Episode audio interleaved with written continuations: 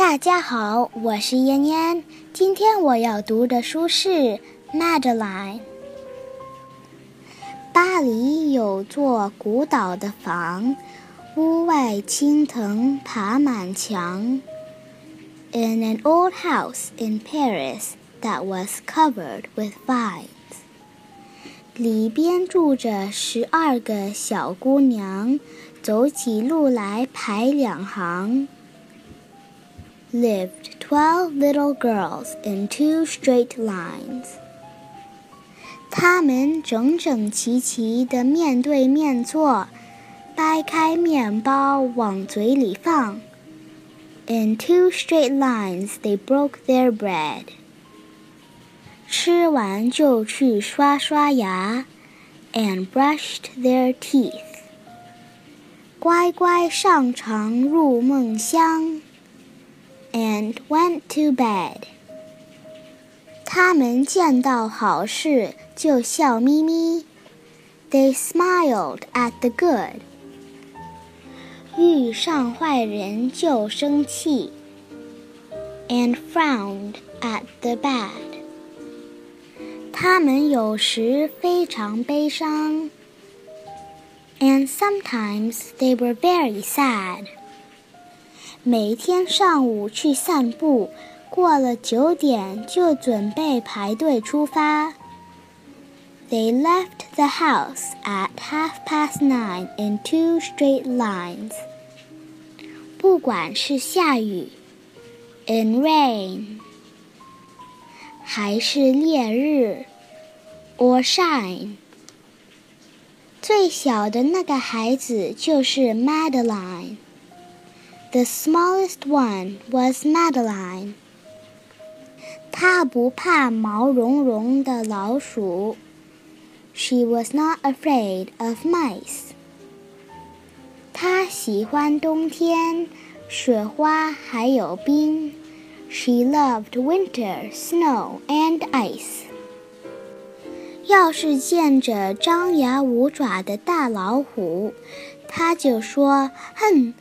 这有啥可怕？To the tiger in the zoo, Madeline just said, "Pooh pooh."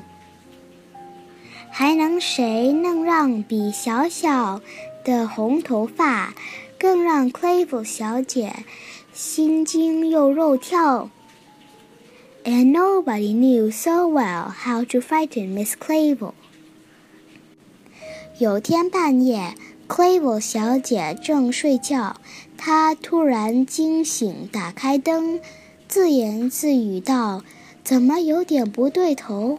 我要赶紧去瞧一瞧。” In the middle of one night, Miss Clayville turned on her light and said, "Something's not right." Madeline 正坐在床上，捂着肚子哇哇哭。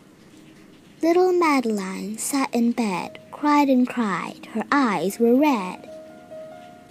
转眼看医生就到了，二话不说就抓起电话找人。Soon after, Dr. Cohn came. He rushed out to the phone. 叮铃铃，叮铃铃，喂喂喂。护士护士！康医生大声喊：“是 Madeline 的盲肠出了事。” And he dialed Dan Ton Ten Six. Nurse, he said, "It's an appendix." 大家稀里哗啦哭成了一锅粥。Everybody had to cry. Not a single eye was dry. 邝医生怀里抱着 Madeline，身上裹着羊毛毯。Madeline was in his arm, in a blanket, safe and warm. 救护车红灯闪呀闪，一路飞奔朝医院赶。In a car with a red light, they drove out into the night.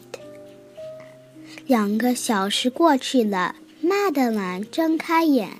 看到鲜花摆床边。Madeline woke up two hours later in a room with flowers.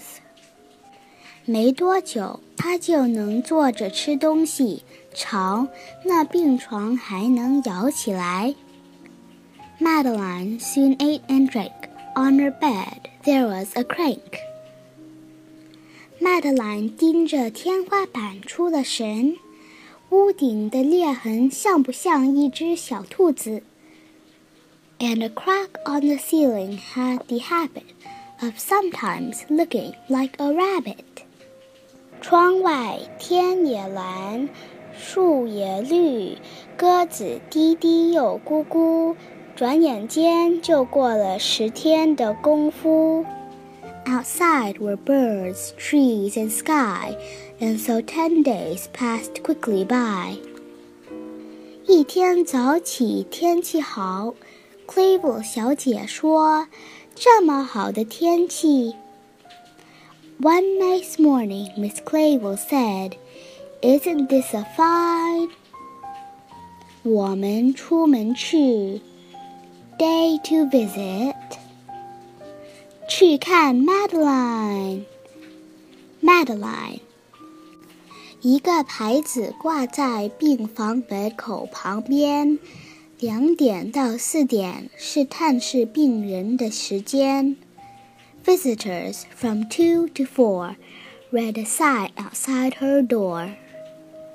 孩子们拿着鲜花，Clavo 小姐抱着花瓶，大家轻手轻脚，不说话，也不出声。Tiptoeing with solemn face, with some flowers and a vase. 走进病房来一看，哇！每个人都发出惊叹。教主送来那么多礼物，有玩具、糖果和娃娃家。In they walked and then said ah when they saw the toys and candy and the dollhouse from Papa。谁都没想到的事儿还在后头呢。原来就是麦德兰肚子上的那道伤疤。But the biggest surprise by far on her stomach was a scar. 再见了，孩子们，跟麦德兰告别，我们还会再来。 Goodbye, they said. We'll come again. 他们冒着雨回到家。and the little girls left in the rain. 到了家吃晚餐，掰开面包嘴里放。They went home and broke their bread.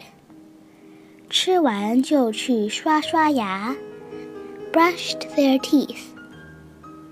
然后早早就上床，and went to bed. 半夜，Clevel 小姐睡得香。突然坐起，打开灯，她自言自语道：“怎么有点不对头？我要赶紧去瞧一瞧。” In the middle of the night, Miss Clavel turned on the light and said, "Something is not right." Clayville 小姐心急火燎，and afraid of a disaster，跑得简直要飞起来。Miss Clayville ran fast. 快点跑呀！And faster. 一直冲进孩子们的屋子里。孩子们，到底发生了什么事？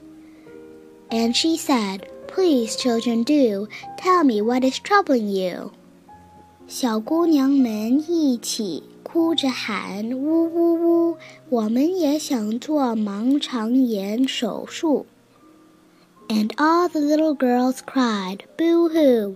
We want to have our appendix out too.